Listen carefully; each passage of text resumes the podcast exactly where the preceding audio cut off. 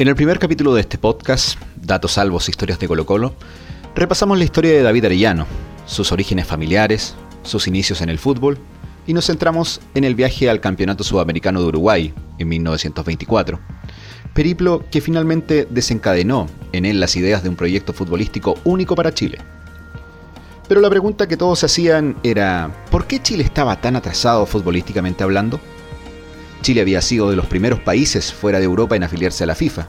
Sin embargo, su nivel futbolístico era bastante débil, y existía para ellos varios motivos fundamentales. El primero de ellos era más bien territorial, ya que al ubicarse el país en las costas del Pacífico, aislado por la cordillera de los Andes, alejaba a la mayoría de la inmigración europea, que podría haber fortalecido el desarrollo del fútbol en el país. Asimismo, entorpecía el roce internacional con la costa atlántica. Para hacerse una idea, los equipos europeos visitaban a uruguayos y argentinos desde 1904, mientras que a Chile todavía ni siquiera llegaban.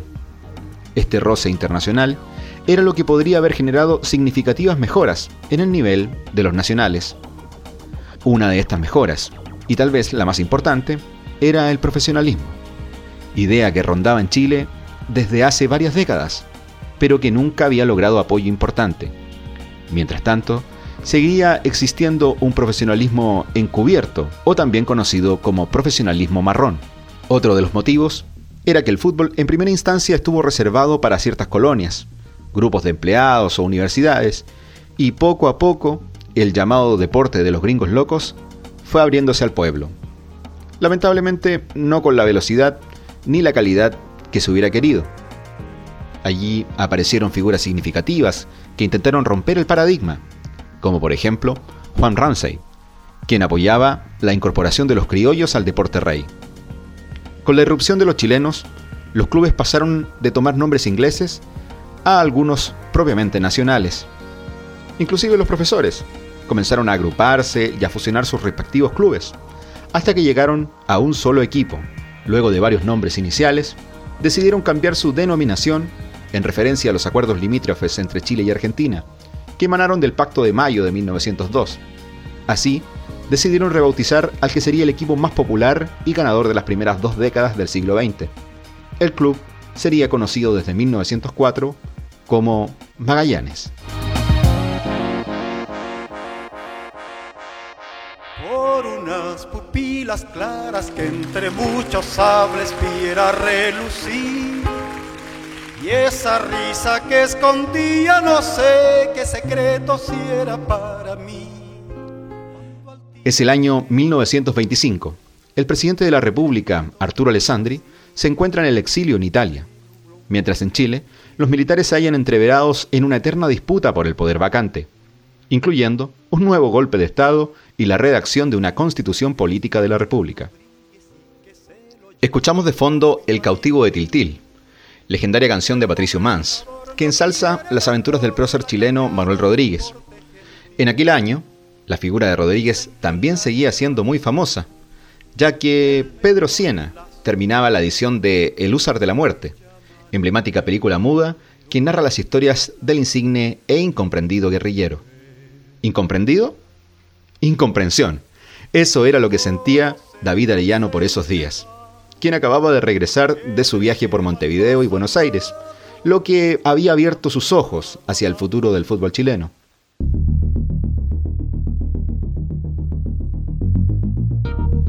A su regreso al país, el combinado nacional ya había probado con éxito algunas de las tácticas propuestas por David en canchas de Santiago, Valparaíso, Talca y gran parte del sur de Chile. Las nuevas ideas habían sido bien recibidas por sus compañeros de delegación, pero en Magallanes, su club, poco y nada le habían prestado atención. La solución para esta incomprensión era que el propio David u otro tuviesen la posibilidad de tener una voz con mayor autoridad dentro del club. Sin embargo, había que postular un cargo o bien conformar la directiva, lo que era bastante más complicado. No obstante, lo que estaba más a la mano era hacer de David el capitán del primer equipo, ya que se acercaba el inicio de temporada y Magallanes elegiría al líder de los jugadores, en una reunión pactada para principios de abril. El petitorio de David y los suyos no era simple, y causaba bastantes resquemores en el directorio magallánico. se pidió que los futbolistas dejaran de pagar cuotas por jugar y se le entregara a cambio una comisión de la recaudación de los partidos como concepto de sueldo. Además, se pedía la compra de un botiquín de primeros auxilios, mejoras en los camarines y la eliminación del casino que tenía el club, donde se solía brindar más que alimentarse.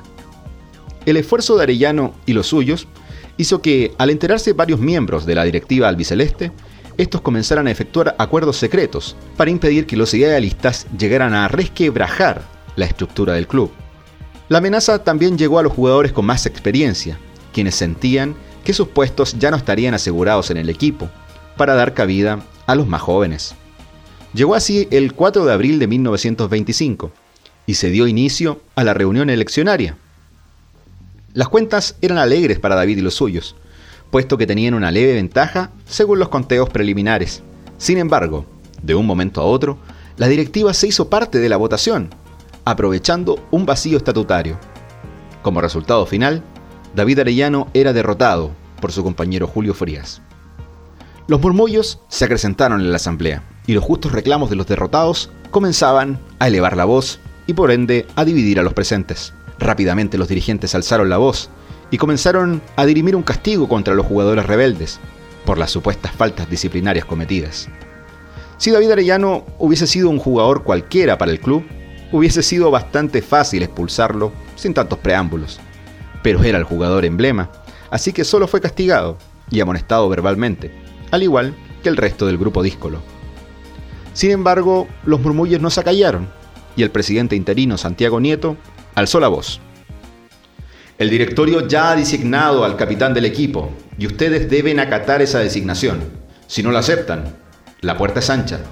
A nadie se le tiene por la fuerza en el club. Ancha es la puerta. A nadie se le tiene a la fuerza en el club. Las palabras de Nieto resonaron por todo el salón y el murmullo general se aplacó por unos segundos.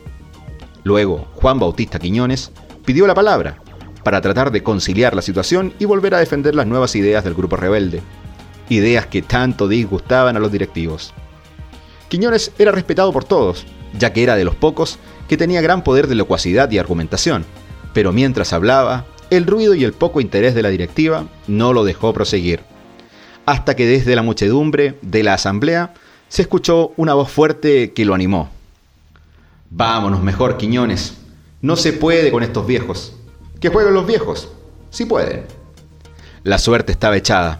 Sin embargo, un grupo de solo seis jugadores se levantó, tomó la salida y haciendo caso a Santiago Nieto, eligieron la opción de abandonar Magallanes, para siempre.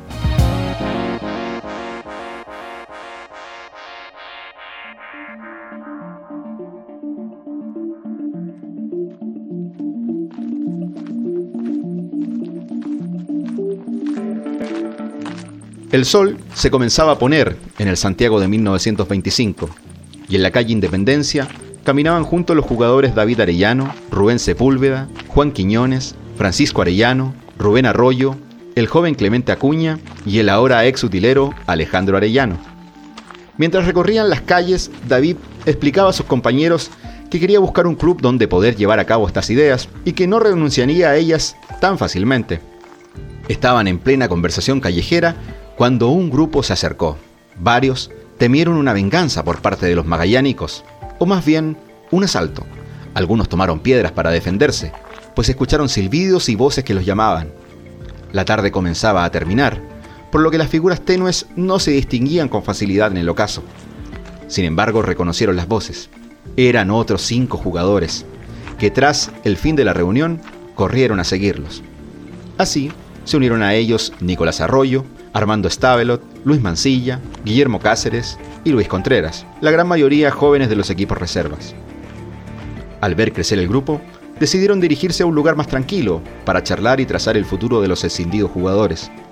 Llegaron así a un bar cercano, ubicado en calle El Panteón, a pocos metros del Cementerio General de Santiago, llamado hábilmente Quitapenas.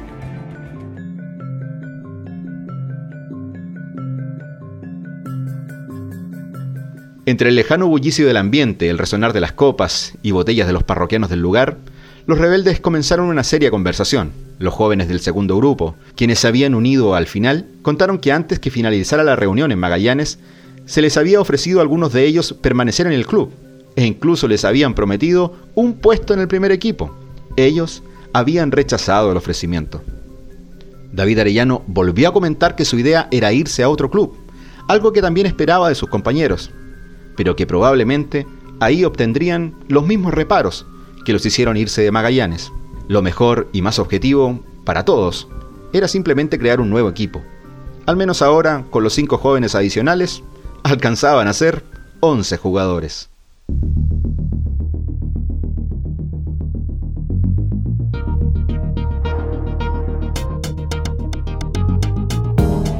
Esto fue Datos Salvos, el podcast de historias de Colo Colo. Recuerden seguirnos en nuestras redes sociales, buscándonos como arroba datos salvos, plataformas donde compartimos datos, curiosidades e imágenes históricas del club. Esperamos también sus comentarios y sugerencias, porque este espacio es también de ustedes. Mi nombre es Fabián Valenzuela. Hasta pronto.